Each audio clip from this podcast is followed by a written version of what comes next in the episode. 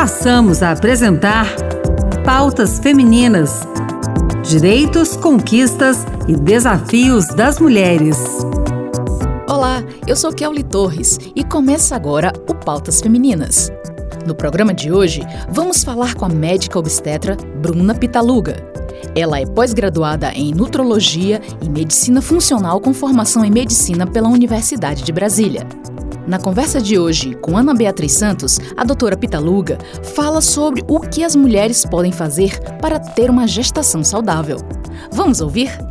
Olá, você está no programa Pautas Femininas aqui na Rádio Senado e hoje nós conversamos com a médica obstetra, doutora Bruna Pitaluga. Olá, Bruna, tudo bem? Tudo bom? Tudo certo. Bom, a gente está aqui para conversar um pouquinho sobre a gestação, sobre a alimentação da mulher gestante, algumas questões que envolvem a gravidez que, que acabou virando moda nesses últimos dias, né, nesse último mês. Então, mas antes de tudo, eu queria que você se apresentasse, Bruna. Por favor, se apresente para as nossas ouvintes. É um prazer enorme estar aqui e falar com os ouvintes. Meu nome é Bruna Pitaluga, eu sou ginecologista obstetra com mais de 20 anos aí de prática clínica, é, tenho uma pós-graduação em nutrologia e por isso eu tenho essa base, inclusive, enfim, cursos aqui no exterior e eu tenho aí uma base para falar exatamente sobre as questões hoje que a gente vai conversar com vocês. Espero que esse conteúdo seja importante para todas as mulheres que buscam uma gestação saudável. Então, vamos começar falando, né, é, das, das orientações para esse período período, né, que é o pré-natal. O pré-natal é a, aquela série de consultas que a mulher tem que fazer, né, que faz mensalmente antes da, do nascimento da criança. E quais são as principais orientações que você dá para as mulheres que estão nesse período? O mais importante para a gente avaliar sempre, Ana, é, é, entender qual é o contexto daquela gestação. Então, é, qual, qual a idade daquela mulher? Aquela gestação ela foi fruto de uma reprodução assistida, que ela é uma gestação espontânea. Nós estamos diante de uma mulher que tem uma doença crônica crônica, hipertensão, diabetes, alguma doença autoimune. Então, o pré-natal ele deve ser direcionado para condições pré-existentes e que vão podem ou não interferir naquela gestação que está em curso. Informações sobre o uso de medicamentos, sobre as, condições de trabalho são importantes, sobre história materna, mulheres que são filhas de mães que tiveram pré-eclâmpsia têm mais risco, por exemplo, de desenvolver pré-eclâmpsia na gestação dela. Então, todas essas condições devem ser conhecidas para que, durante a consulta consulta de pré-natal, o profissional que preste assistência consiga ter uma ideia geral desse ambiente metabólico que a gestação se desenvolve. E quais são os exames que não podem faltar? Que a mulher, é, a mesma mulher que está num lugar um pouquinho menos é, desenvolvido, que talvez assim, né, tem que fazer o, o seu pré-natal num, num, num, estilo muito simples. O, quais são os exames que ela precisa fazer e aquela que está no ambiente mais sofisticado possível, mais tecnológico possível? Quais são os que não podem faltar? Como profissional de saúde, a gente tem que melhorar, otimizar esse pedido de exame. O que recentemente foi discutido é a ultrassonografia durante o pré-natal. Então, a ultrassonografia deve ser utilizada para pelo obstetra, assim como o estetoscópio deve ser usado para o cardiologista. Isso mostra a importância do acompanhamento ultrassonográfico durante a gestação. Seria, de qualquer forma, uma opção de acompanhamento para fazer avaliação da anatomia do neném, do do desenvolvimento do neném, se é uma gestação única, são dois, são três, tudo isso consegue ser avaliado na ultrassonografia. Então, uma ultrassonografia no começo da gestação, ela é fundamental para a gente excluir gestação que é fora da, da, do útero, na trompa. Uma ultrassonografia que é a mais importante da gestação e todos os, todas as sociedades são unânimes em falarem a respeito disso, que é a ultrassonografia morfológica do primeiro trimestre, que é uma ultrassonografia que vai fazer avaliação de risco para pré-eclâmpsia e risco para parto prematuro, junto com essa avaliação avaliação anatômica, que avalia também o risco para trissomias, então as síndromes, que são síndromes genéticas, que são síndromes mais conhecidas, outros exames que são importantes de ultrassonografia morfológica do segundo trimestre, que é um exame que é feito na casa ali de 22, 24 semanas, podendo ser feito até com 20 semanas, que também faz essa avaliação anatômica e continua tendo a avaliação dessa, desse fluxo de sangue na placenta e avaliação ainda de risco para complicações. E um outro exame que ainda não existe consenso dentro da obstetrícia obstetrícia, mas existe muito consenso dentro da cardiologia, é o exame do coração do neném. Ainda durante o útero, esse exame se chama ecocardiograma fetal e ele pode ser feito durante entre 16 até o final da gestação, até mais ou menos 28 semanas, e usualmente a gente costuma pedi-lo após a ultrassonografia morfológica com 22 a 24 semanas. Pois é, e aí tem essa questão, a gente, é uma coisa que, que me chama muito a atenção, né, particularmente porque eu gosto desse assunto, né, que eu gosto de comida,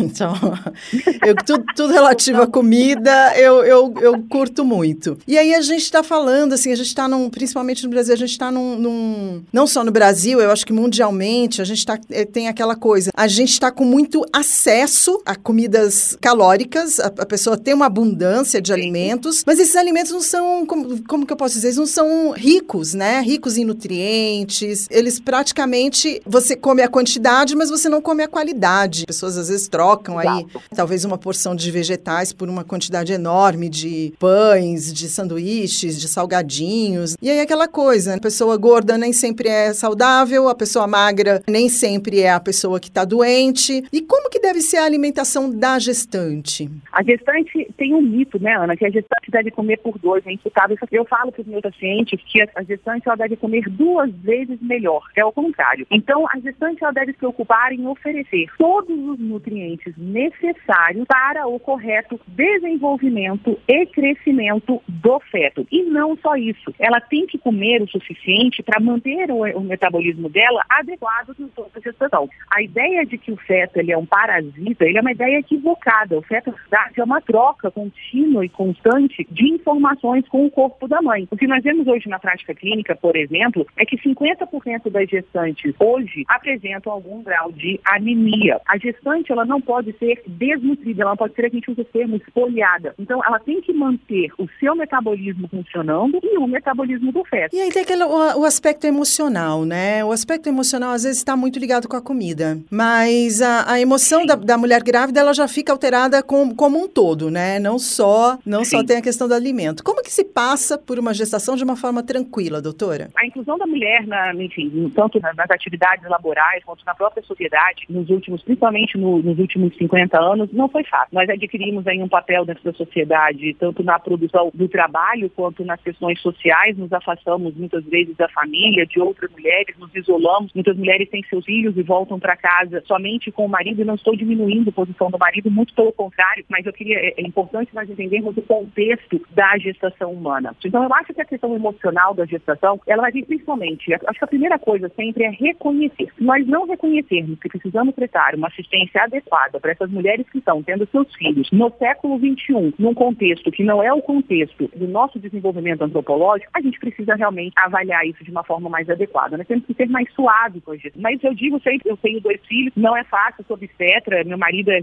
cirurgião, e não é fácil parir em, né, enfim, no século XXI realmente existe uma demanda muito grande é, do ponto de vista emocional. Doutora, a gente está terminando o nosso tempo, nosso programa é curtinho. Eu queria que você falasse, mandasse uma mensagem aí para a mulher que está com a gente até agora. Eu queria dizer para vocês que tem sempre solução. Conversem com outras mulheres. Eu acho que a gente precisa resgatar essa, essa linha que comunica todas as mulheres. Eu acho isso tão importante. Conversem com outras mulheres. Ah, minha mãe, minha mãe faleceu, eu não tenho irmã. Converse com uma tia, converse com uma amiga e, e se identifiquem. Eu acho que a gente está precisando resgatar essa conexão feminina, enfim, de uma forma muito mais intensa. Doutora Bruna Vitaluga, muito obrigada pela sua participação aqui no Pautas Femininas e volte mais vezes. Muito obrigada.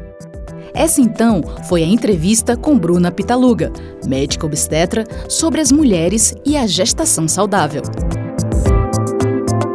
O Pautas Femininas fica por aqui. E você pode participar do nosso programa com comentários, sugestões e críticas pelo nosso WhatsApp DDD 61 99219 6572. E convido você a ouvir os programas anteriores do Pautas Femininas em nosso podcast ou no nosso site senado.leg.br/rádio. O programa de hoje teve a produção e apresentação de Kelly Torres, produção de Ana Beatriz Santos e trabalhos técnicos de Antônio Carlos. Obrigada pela companhia e até a próxima!